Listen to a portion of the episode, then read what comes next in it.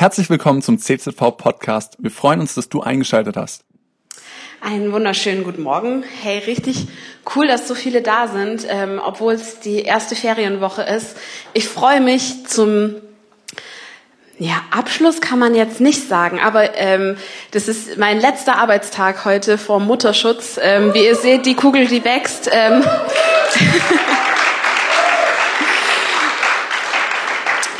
Und als Lobpreispastorin habe ich gedacht, was kann ich euch Besseres mitgeben, als nochmal zum Schluss so eine richtige Predigt über Lobpreis. Und wenn du deine Bibel dabei hast, dann darfst du sie gerne mit aufschlagen, weil wir werden uns ganz einfach heute die ganze Zeit in 2 Samuel 6 befinden. Ähm, darfst du schon mal aufschlagen. Ähm, es geht um Lobpreiser nach dem Herzen Gottes. Und wenn du so überlegst, hey, in der Bibel, wen gibt's da alles an Lobpreisern? Du hast vielleicht eine Miriam im Kopf, die ähm, ein Lied gesungen hat, nachdem das Volk Israel durchs Rote Meer gegangen ist. Ähm, du hast vielleicht ähm, Saulo, ähm, äh, Petrus und Silas im Gefängnis im Kopf, wie sie ähm, dort Lobpreis machen und die ähm, Ketten sprengen. Aber wenn ich an Lobpreiser denk, denk ich an David. König David, der Lobpreiser nach dem Herzen Gottes. Und ich habe euch zum Einstimmen in die Predigt so ein paar Fakten mitgebracht, ähm, wie ihr vielleicht David kennt. Ja, wir kennen ihn als Hirtenjunge, der als Junge gesalbt wird zum König. Er ist im Kampf gegen Goliath. Dann spielt er Harfe am Hof von Saul. Seine Verfolgung durch Saul kennen wir vielleicht auch. Viele von uns wissen wahrscheinlich, dass David auch Ehebruch begangen hat. Aber was hat David denn eigentlich zu einem Mann nach Gottes Herzen gemacht? Dafür habe ich euch noch mal ein paar andere Fakten mitgebracht, die vielleicht nicht so bekannt sind. David, er hat schon als Kind gelernt, Lobpreis auf dem Feld zu machen. Wenn er bei seinen Schafen war auf der Weide, hat er seine Harfe dabei gehabt und hat einfach von sich aus Gott gelobt.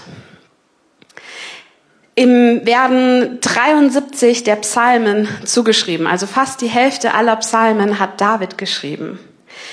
Er hat die Bundeslade zurückgebracht.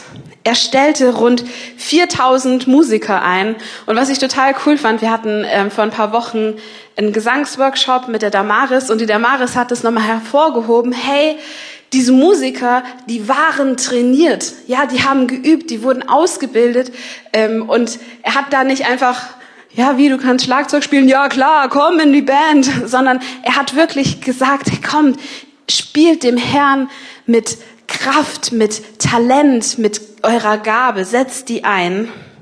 Und David, er durfte selber nicht den Tempel bauen, aber er hat alles vorbereitet, damit sein Sohn den Tempel bauen kann. Sein Herz war es, Gottes Gegenwart bei sich zu haben. Und wir schauen uns genau diese Geschichte an, wie David die Bundeslade zurückbringt nach Jerusalem. Davids Herz war es, Gottes Gegenwart in seiner Nähe zu haben und ihn näher kennenzulernen, ihn in seiner Nähe zu haben. Und deswegen werden wir uns ähm, eben die Geschichte in 2. Samuel anschauen. Das Coole bei den ganzen Geschichten im Alten Testament, wo es um die Könige geht, du hast verschiedene Varianten, die du lesen kannst. Ja, du kannst es in Chroniken nachlesen, du kannst es in Samuel nachlesen und in Könige. Und überall gibt es auch nochmal unterschiedliche Schwerpunkte, die die Schreiber setzen. Aber ich habe mich jetzt für den zweiten Samuel entschieden, weil da haben wir alles in einem Kapitel, was ich heute erzählen möchte.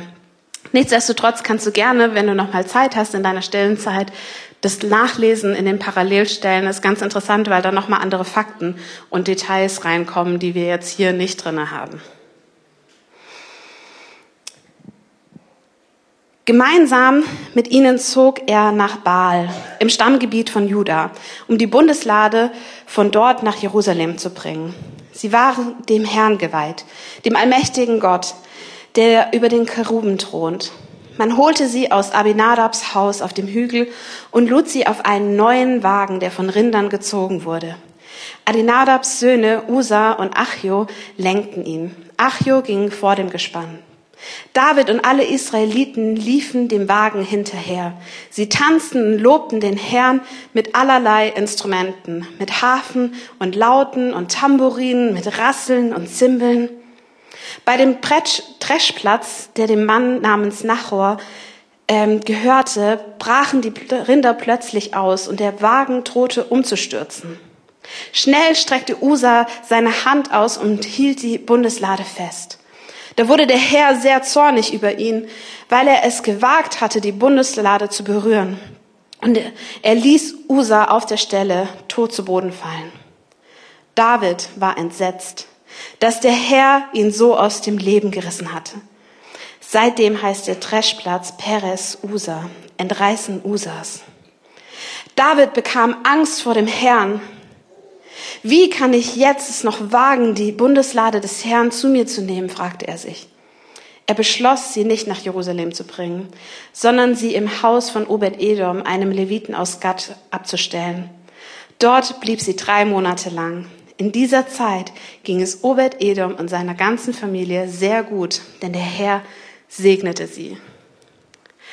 Wenn ich diesem Abschnitt eine Überschrift geben sollte, dann würde ich sagen, schlimmste Lobpreiszeit ever. Ja, also ich leite schon mein halbes Leben lang Lobpreis und bei mir ist Gott sei Dank noch niemand gestorben. Aber wie krass, Davids Herz war es, Gottes Gegenwart in seine Nähe zu bringen, in seine Stadt. Und sie haben das gemacht nach bestem Wissen und Gewissen und dann sowas. Ein Todesfall. Gott schlägt Usa. Usa fällt tot um. Die ganze Party ist vorbei. Die ganze Mission wird abgebrochen. Die Bundeslade wird erstmal zwischengeparkt bei Obed-Edom. Wie kam es eigentlich dazu, dass die Bundeslade überhaupt weg war? Dafür müssen wir ein bisschen in den Kontext schauen und und verstehen, dass zu Sauls Zeiten die Bundeslade als eine Art Talisman genutzt wurde.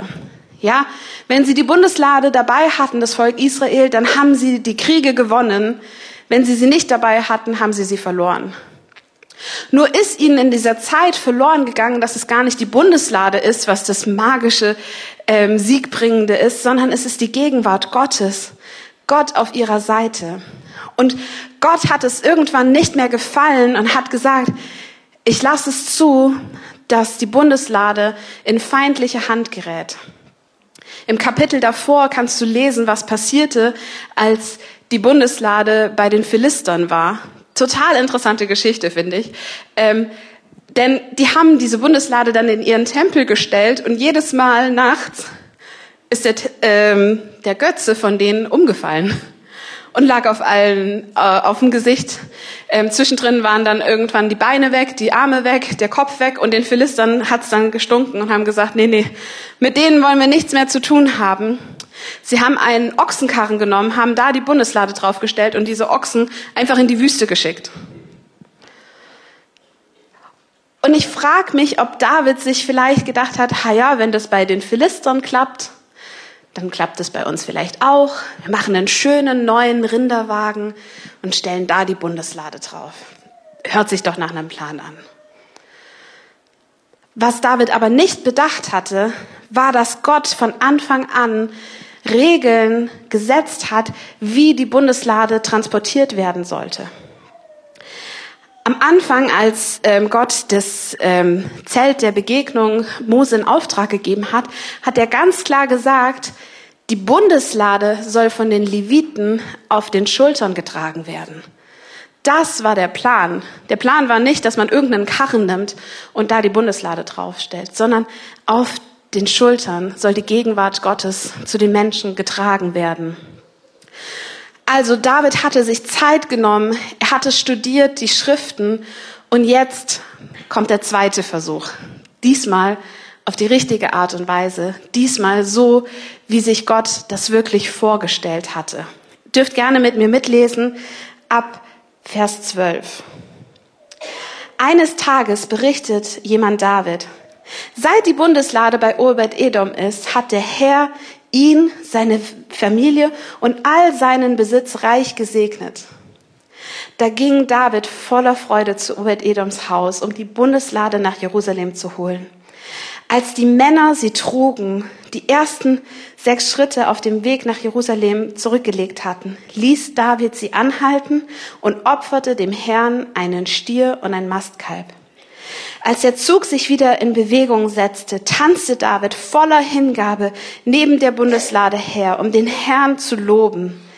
Er war nur mit einem leichten Leinenschurz bekleidet, so wie ihn die Priester trugen. Jubelnd brachte David und alle Israeliten, die ihn begleiteten, die Bundeslade nach Jerusalem und die Musiker bliesen in ihre Hörner. Diesmal hat's geklappt. Und wenn du die Geschichte zum Beispiel in Chronike nachliest, dann siehst du, die haben nicht nur alle, ähm, die haben nicht nur nach den ersten sechs Schritten geopfert, sondern alle paar Schritte haben die Opfer gebracht. Über tausend Opfer wurden da geschlachtet um, ähm, auf diesem Weg nach Jerusalem. Also ziemlich blutige Angelegenheit. Aber ich möchte dich noch mal kurz ähm, so in den ähm, alttestamentlichen Fakt mit reinnehmen, denn das ist nicht einfach nur so, dass ein Stier und ein Mastkalb geschlachtet wurde, sondern der Stier, der stand für das Sündopfer.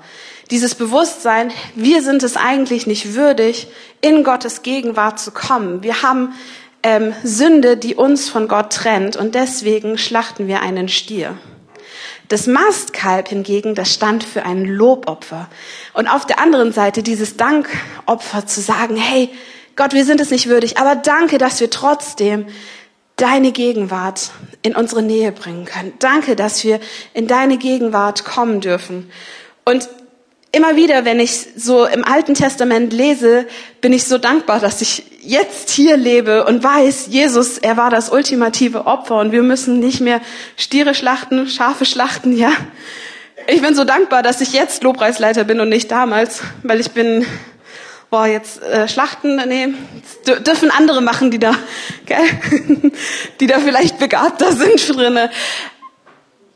Aber dieses, dieses Bewusstsein zu haben, hey, ich, ich von mir aus, ich kann es nicht schaffen. Ich bin sündig. Aber durch das Opfer darf ich in Gottes Gegenwart kommen. Das ist etwas, was sowohl im Alten Testament als auch jetzt im Neuen Testament stimmt in unserem Leben. Durch Jesus sind wir würdig, in Gottes Gegenwart zu treten.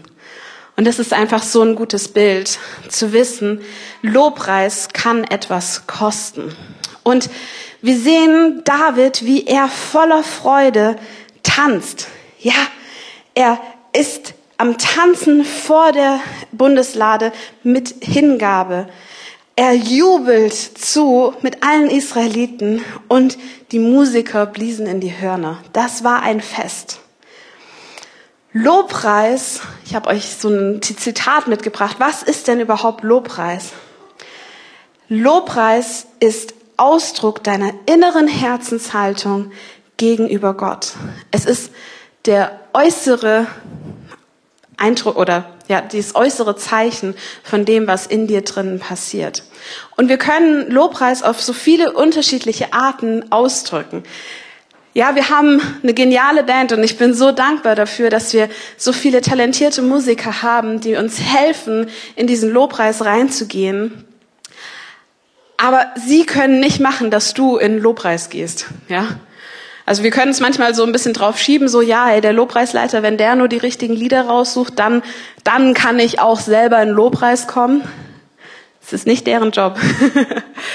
Sondern wir selber sind dafür verantwortlich, Lobpreis in den Lobpreis zu gehen und Lobpreis auszudrücken. Und es gibt verschiedene Ausdrucksformen. Wir haben ein paar jetzt gerade eben schon an David gesehen.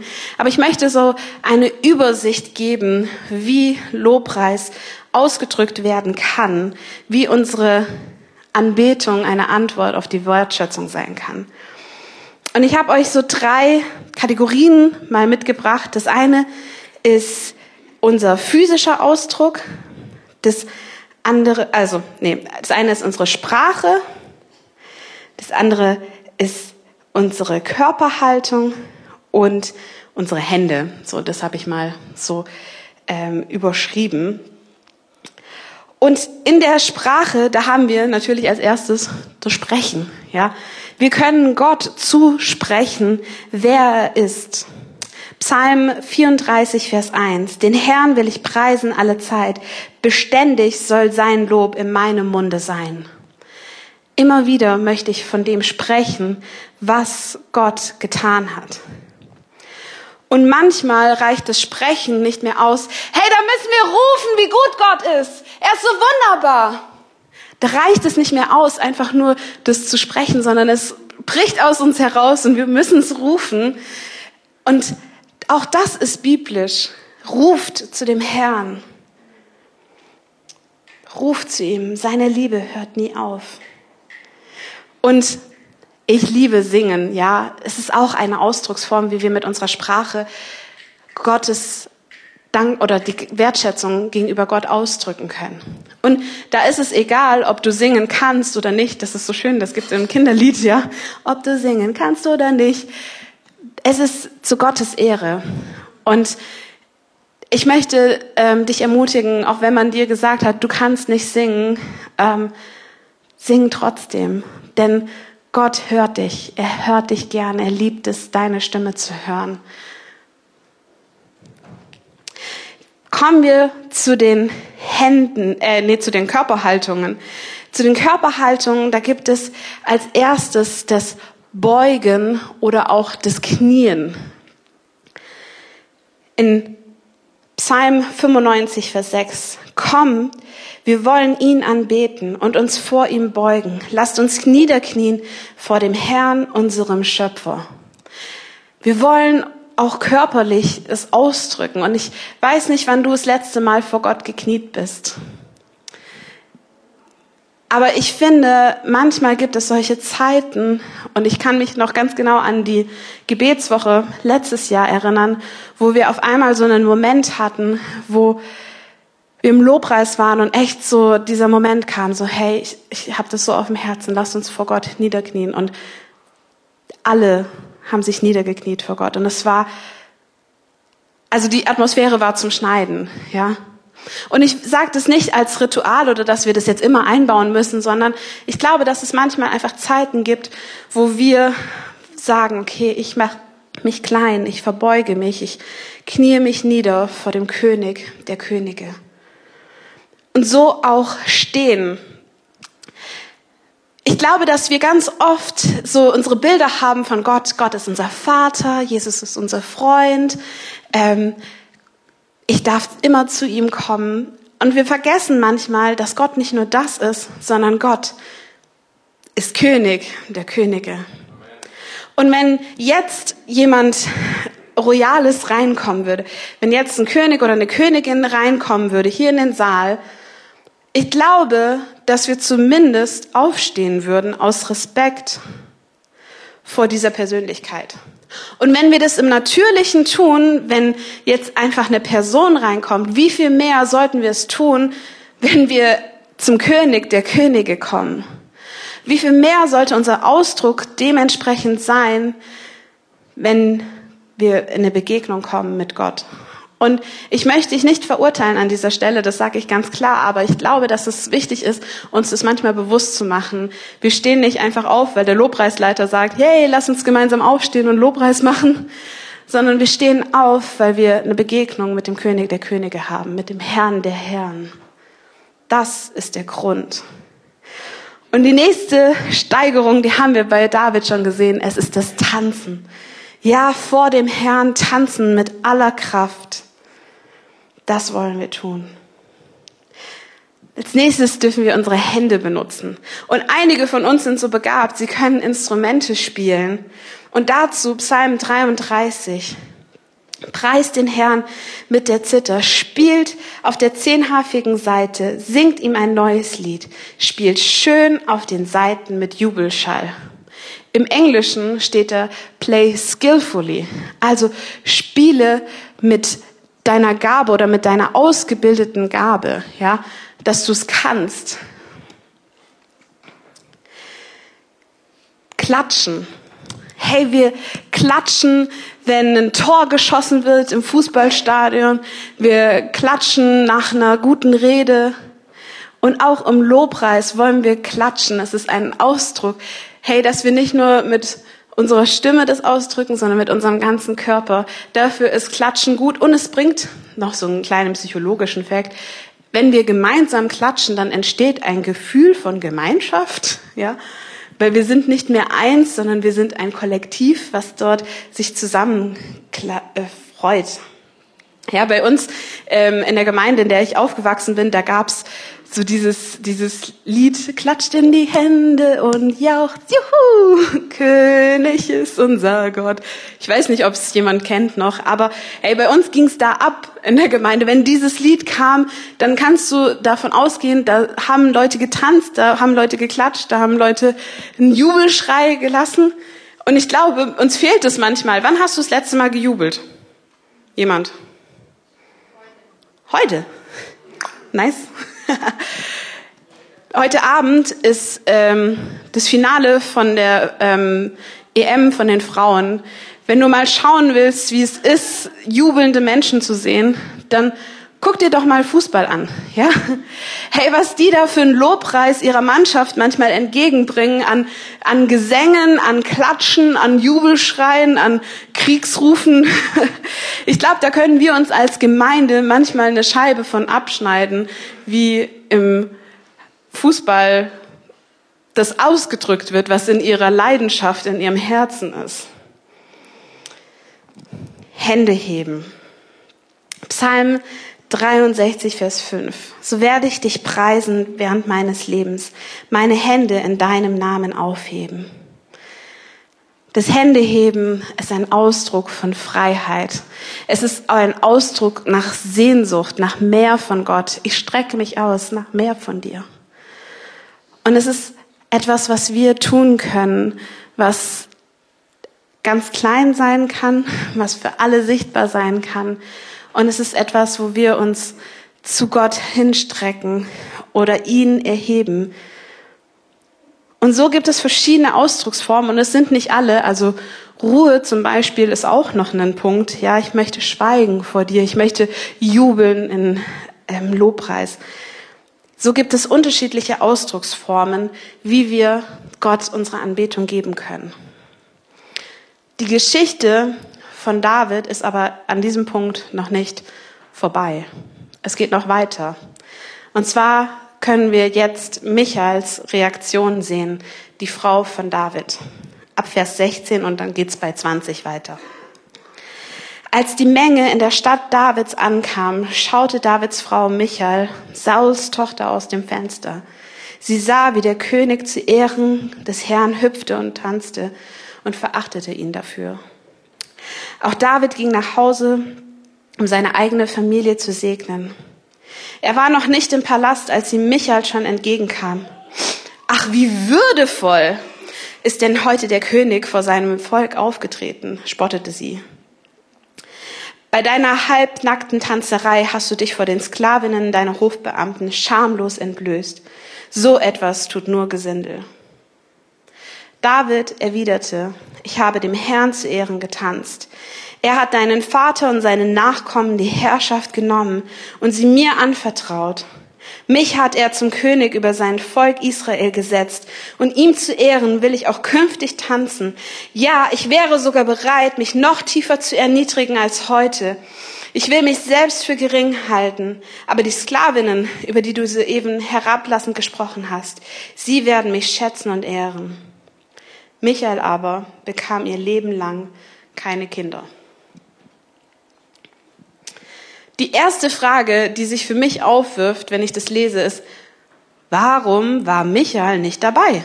Warum war sie zu Hause im Palast und hat zugeschaut, anstatt bei der Menge, die die Bundeslade geholt hat, dabei zu sein?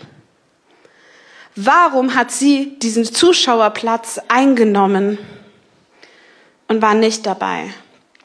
Und ich glaube, dass da eine ganz wichtige Wahrheit auch für uns drinnen steckt. Lobpreis und Christsein im Allgemeinen ist kein Zuschauersport. Das ist nicht so, dass wir auf der Tribüne sitzen und gucken, was die paar Hanseln da auf der Bühne machen. Nein, wir sind alle involviert, denn Es ist kein Zuschauersport, sondern wir alle sind diejenigen, die Gott anbeten. Es ist nicht so, dass wir zugucken, was die auf der Bühne tun oder zugucken, was der zwei Reihen vor mir macht, sondern es geht darum, dass du deine Zeit mit Gott verbringst. Es geht darum, nicht auf andere zu schauen, sondern auf Gott zu schauen. Dafür ist diese Zeit gedacht.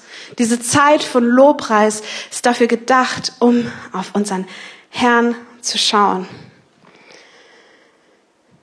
Und wisst ihr, wenn wir Anbetung von anderen verurteilen, dann hat es Konsequenzen. Wenn du dich fragst, warum dein geistliches Leben fruchtlos ist, dann frag dich, ob du vielleicht an einer einen Stelle oder anderen Stelle Menschen verurteilst für das, wie sie Gott anbeten. Das ist jetzt nicht allgemein, aber es kann ein Punkt sein, warum wir nicht weiterkommen. Und ich möchte euch eine Geschichte aus meinem Leben erzählen. Ich war auf der School of Worship in Bad Gandersheim, eine Lobpreisleiterschule und Bad Gandersheim ist ja doch sehr charismatisch und die hatten da auch ein Flaggenteam ähm, wo Menschen getanzt haben mit Flaggen, um ihre ähm, Wertschätzung Gott gegenüber auszudrücken. Und ich stand da so im Lobpreis und habe da so ein bisschen rübergeguckt und ich muss sagen, ich habe es in meinem Herzen verurteilt. Und nach so einer, ich glaube zwei Monaten oder so, spricht Gott zu mir. Du bist doch Lobpreisleiter, oder? Ich so, ja Gott, schon. Warum verurteilst du den Lobpreis, den sie mir bringen? Boah, Gott, hey, da hat er mich wirklich eiskalt erwischt. Und ich habe Buße getan. Ich habe gesagt, ja Gott, das ist für mich ein anderer Ausdruck. Ich habe irgendwie, ich kann damit nichts anfangen. Und das ist meine Geschichte. Ich möchte das auf niemanden anderes projizieren. Aber mich hat Gott herausgefordert, für ein halbes Jahr in dieses Flaggenteam zu gehen, um das zu lernen, ja, um das zu lernen, was dahinter steckt. Und ich muss sagen, am Anfang, ich kam mir so komisch vor. Wirklich, ich habe gedacht, was soll das? Okay, ich mach mit, ja. Aber da zu spüren, okay, hey, ich kann damit vielleicht andere Sachen ausdrücken, als jetzt nur mit meinen Händen, mit meiner Stimme oder mit dem bisschen tanzen, was ich kann. Und es hat mir gut getan, an dem Punkt gehorsam zu sein und mich in die ähm, Schuhe anderer zu begeben, um zu schauen, wie Anbetung aussehen kann. Bete Gott an, drücke deinen Lobpreis aus, ohne auf andere zu schauen, denn es ist zu Gottes Ehre.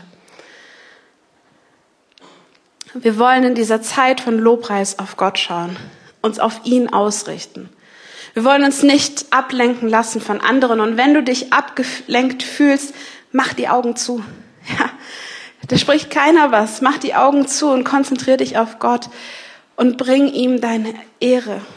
Und wenn du hier stehst und sagst, hey, aber ich habe irgendwie ich, ich, ich habe irgendwie so, so Hemmung, das wirklich auch auszudrücken, dann frag dich, ob da nicht Menschenfurcht in deinem Herzen noch ist, wo du mehr Sorgen dir machst, was Menschen über dich glauben oder was Menschen über dich denken, als das, was Gott über dich denkt. Und bring das vor ihn.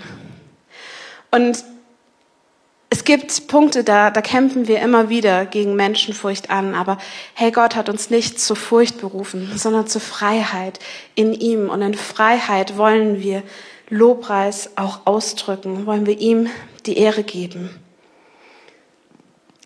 Nachdem die Bundeslade nach Jerusalem gekommen ist, hat David ein 24 Stunden, sieben Tage die Woche Lobpreiszeit eingeführt.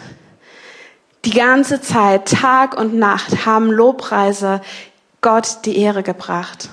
Und ich träume von einer Zeit, und ich weiß, sie wird kommen, spätestens im Himmel, wo wir 24 Stunden, jeden Tag, immer wieder ihm die Ehre geben. In der Offenbarung sehen wir das, dass die Ältesten von ihren Thronen absteigen, ihre Kronen nehmen und sie zu Gott hinwerfen. Jeden Tag immer wieder und rufen, heilig, heilig bist du Herr, Gott allmächtig. Und so eine Art von Anbetung möchte ich erleben und dich einladen, dich mit hineinzugeben. Und wir wollen jetzt gemeinsam auch das praktisch umsetzen. Wir haben unsere geniale Band, aber auch wenn du nicht eine Band zu Hause hast, auch wenn du mal in einer Gemeinde bist, wo vielleicht der Worship nicht so fett ist und so cool wie bei uns, ja, jetzt ist Urlaubszeit, lass dich nicht davon ablenken, lass dich nicht davon berauben, was das für eine Zeit ist. So auf Gott zu schauen, ihm die Ehre zu geben. Und deswegen komm doch einfach jetzt vor Gottes Thron. Du darfst das ausdrücken, wie du willst. Nur weil ich darüber gepredigt habe, heißt es das nicht, dass ihr jetzt alle jubelnd und klatschend schreien müsst, ja. Aber mach dir das bewusst, hey, Lobpreis ist nicht nur die Zeit, wo wir Lieder runterreihen, wo wir irgendwie etwas singen, sondern Lobpreis ist die Zeit, wo du dem König der Könige begegnen kannst, wo du ihm die Ehre geben kannst, sowohl mit deiner Stimme als auch mit deinem Körper, als auch mit der Musik. Und ich möchte, dass wir einfach mal kurz die Augen schließen und uns fragen, hey, wo habe ich in meinem Leben Menschen für ihren Lobpreis verurteilt? Und du brauchst jetzt nicht das zu zeigen, aber mach das mit Gott aus. Bitte ihn um Vergebung und frag dich, wo habe ich selber Menschenfurcht in meinem Leben? Wo habe ich Angst gehabt, Dinge auszudrücken, wie ich sie wirklich fühle, weil ich auf andere geschaut habe, anstatt auf Gott zu schauen? Und bring das vor ihm. Und Gott, ich danke dir, dass wir in deine Gegenwart kommen dürfen. Danke, Jesus, dass du dein Leben gegeben hast, damit wir einen Ausdruck von Lobpreis auf so natürliche Art und Weise tun dürfen. Danke, dass wir keine Regeln beachten müssen, dass wir erst so und so viele Tiere schlachten müssen, bevor wir in deine Nähe kommen dürfen, sondern du sagst, du bist bei uns. Und wir wollen uns das jetzt bewusst machen, dass wir Zeit, dass wir eine Audienz beim König der Könige haben. Und Herr, ich bete, dass du unsere Herzen frei machst von jeglicher Angst, frei machst von jeglicher Verurteilung. Und Herr, dass wir uns auf dich allein konzentrieren können. Ich spreche Freiheit wirklich hier aus für jeden Einzelnen, Herr, und dass wir in die Anbetung vor dich kommen dürfen. Danke, dass du diesen Raum erfüllst mit deiner Gegenwart. Dich beten wir an. Amen. Cool, dass du dir unsere Predigt angehört hast. Wir hoffen, sie hat dir geholfen und wir wollen dich ermutigen, auch während der Woche Teil einer Kleingruppe zu werden. Schreib uns einfach eine E-Mail an podcast.czv-kreuzheim.de oder komm einfach am Sonntag in unseren Gottesdienst. Folge uns außerdem auf Facebook oder Instagram für alle weiteren Infos. Wir freuen uns auf dich.